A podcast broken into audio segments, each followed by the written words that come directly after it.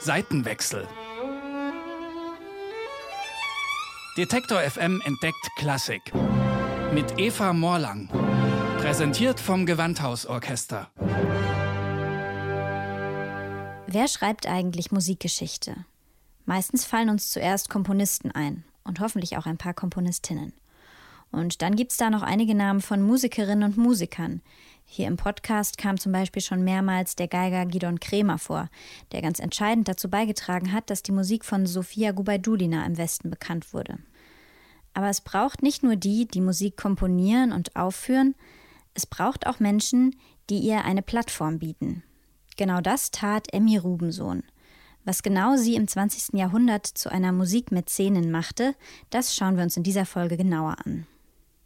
Emmy wird 1884 als Tochter einer jüdischen Unternehmerfamilie in Leipzig geboren. Sie bekommt Klavier- und Gesangsunterricht und besucht regelmäßig Konzerte des Gewandhausorchesters.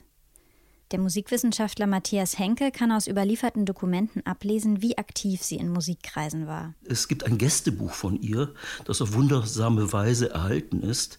Dieses Gästebuch hat sie über die ganzen Lebensstationen mitgenommen und dort hat sie ein, eine Art Erinnerungsalbum eingefügt in das Gästebuch. Sie hat das Erinnerungsalbum vermutlich aufgelöst und einzelne Seiten in das Gästebuch eingeklebt.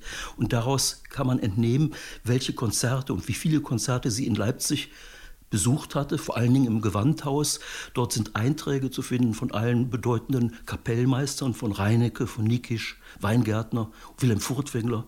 Mit Wilhelm Furtwängler stand sie auch in einem brieflichen Kontakt. Sie heiratet den Besitzer einer Jutespinnerei und zieht nach Kassel. Dort lebt das Ehepaar Rubensohn in einer Villa und führt einen Salon. Man könnte sagen, sie war auch eine Künstlerin, denn einen Salon zu führen ähm, ist vielleicht auch ein performativer Akt so würde ich das sehen. Das ist eine Kunst, die vielleicht keinen Bestand hat, in dem Sinne wie ein, ein Bild oder ein Roman, äh, wo etwas Festes geschaffen wird. Aber die Kunst, einen Salon zu führen, beherrschte sie und das ist eben mehr als Getränke äh, zu reichen oder Schnittchen. Ja, es bedeutet auch Konversation. Sie verehrt die ebenfalls in Leipzig aufgewachsene Hilde Goldschmidt und pflegt Kontakt zur Sopranistin Lilly Lehmann. In ihre Villa mit 14 Zimmern lädt Emmy Rubensohn immer wieder Künstler und Kreative ein. So auch den jungen Komponisten Ernst Krenneck. Von 1925 bis 27 lässt sie ihn kostenlos bei sich wohnen. Kann man sich vorstellen, dass das damals junge Musiker genauso nötig hatten wie heute. Konnte dort den Flügel benutzen, jederzeit in die Küche gehen oder sich was bringen lassen. Das förderte seine Kreativität, die ohnehin schon groß war. Und er schrieb den Welterfolg Johnny spielt auf in diesem Haus. Und damit hat Krenneck 1927 seinen Durchbruch. Johnny spielt auf wird neben der Drei-Groschen-Oper das am meisten gespielte Stück in der Weimarer Republik. Es wird noch in derselben Saison in 45 Städten aufgeführt. Aber der Erfolg hält nicht lange an. Schon in den ersten Jahren werden Aufführungen gestört. Die Oper mit einem schwarzen Jazzgeiger in einer Hauptrolle passt nicht in die Kulturagenda der Nazis. Die Oper wird schließlich verboten. Krenneck bekommt einen Eintrag ins Lexikon der Juden in der Musik, obwohl er keinerlei jüdische Herkunft hat. 1938 emigriert er in die USA. Trotz der Bedrängnis seitens der Nazis engagieren sich Emmy Rubenson und ihr Mann weiterhin für die Kultur. Nach 1933, nicht, dort werden jüdische äh, Musikerinnen und Musiker mit einem äh, Berufsverbot quasi belegt und es bildet sich eine sehr ambitionierte Institution, der Jüdische Kulturbund. Und äh, der Hauptsitz war damals in Berlin, aber es gab örtliche Sektionen, so einen, einen jüdischen Kulturbund Kassel und die Musiksektion hat Emmy Rubensohn geleitet und zwar sehr kundig. Da konnte sie auf ihr altes Netzwerk zurückgreifen und dort treten äh, bedeutende Dirigenten und Musiker auf und äh, ich sage mal den Dirigenten Josef Rosenstock, der später an der Met war, ja, also sehr, sehr hochrangig. Und ich kann eine Pianistin erwähnen, die ganz spannend ist, mit der Emmy Rubensohn auch engen Kontakt hatte, Grete Sultan. Die Grete Sultan ist 100-jährig in New York gestorben, äh, war eine exzellente Pianistin, die äh, mit John Cage befreundet war und die Etude Austral von Cage uraufgeführt hatte. Kann man heute noch auf YouTube sehen. Und da, da, merkt man wieder diese Hochrangigkeit. Und das ist ihr irgendwie selbstverständlich gewesen. Sie war, ging auch, sie hat zwar Menschen verehrt, aber ging auch unbefangen auf die Größen zu. Das war vielleicht auch ihre Qualität. Doch Ende der 30er wird es auch für die Rubensons zu gefährlich in Deutschland. Sie musste 1940 mit ihrem Mann ins Exil nach Shanghai fliehen, muss man sagen. Und dort findet sie wieder Anschluss an Musikerkreise und singt bei einer Operettenaufführung im Opernchor mit und wird auch erwähnt auf dem Programmzettel. Und da hat sie Emmy Rubinson unterstrichen mit so einer fast kindlichen Freude, eben da auch mitgewirkt zu haben. Da gibt es ein tolles Beispiel, wie gut sie mit Menschen umgehen konnte und wie sie faszinieren konnte. Sie war mit Oskar Kokoschka befreundet, dem Maler.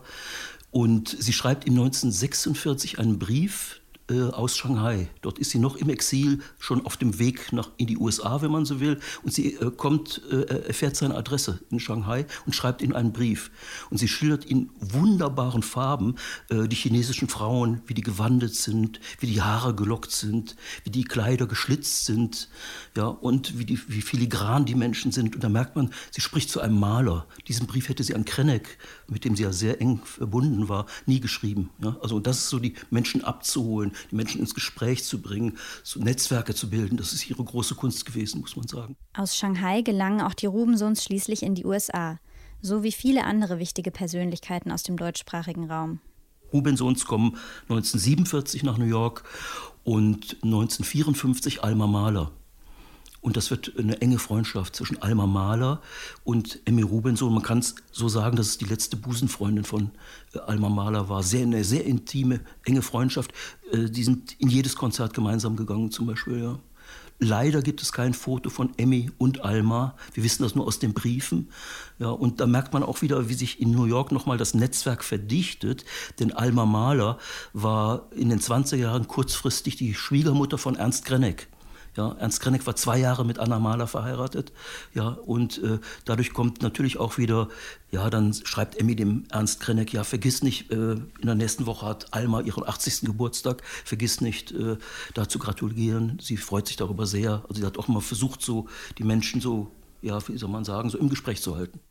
Persönlichkeiten wie Emmy Rubensohn sind in der Musikgeschichte bisher wenig beleuchtet, was bestimmt auch mit dem Geniekult in der klassischen Musik zu tun hat. Geniale Männer, die geniale Musik schöpfen. Daneben ist wenig Platz für ganz pragmatische Fragen wie woher kam das Geld? Wo konnten die Musiker denn üben? Wie kamen sie an die Kontakte, damit ihre Werke aufgeführt werden?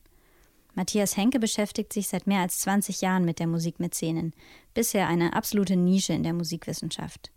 Dabei können wir auch für die heutige Zeit viel von ihr lernen, sagt er. Eine Sache beeindruckt mich erstmal, wie lebenserhaltend für sie auch die Kultur war, also was die, was sie Kraft bezogen hat aus, äh, nicht nur aus der Musik. Also sie war auch äh, mit Malern befreundet oder mit Kunsthistorikern und das war für sie vielleicht ja ein Überlebensmittel, das muss man sagen. Und wir leben ja auch nicht in leichten Zeiten. Ja, und ich glaube auch, dass es heute so ist, dass man die Bedeutung der Kultur so transferieren kann in unsere Zeit. Also da dürfen wir nicht nachlassen und nicht aufgeben. Und äh, gerade in Zeiten von Corona, wir müssen da alles rausholen, was es rauszuholen geht. Seitenwechsel. Detektor FM entdeckt Klassik. Mit Eva Morlang. Präsentiert vom Gewandhausorchester.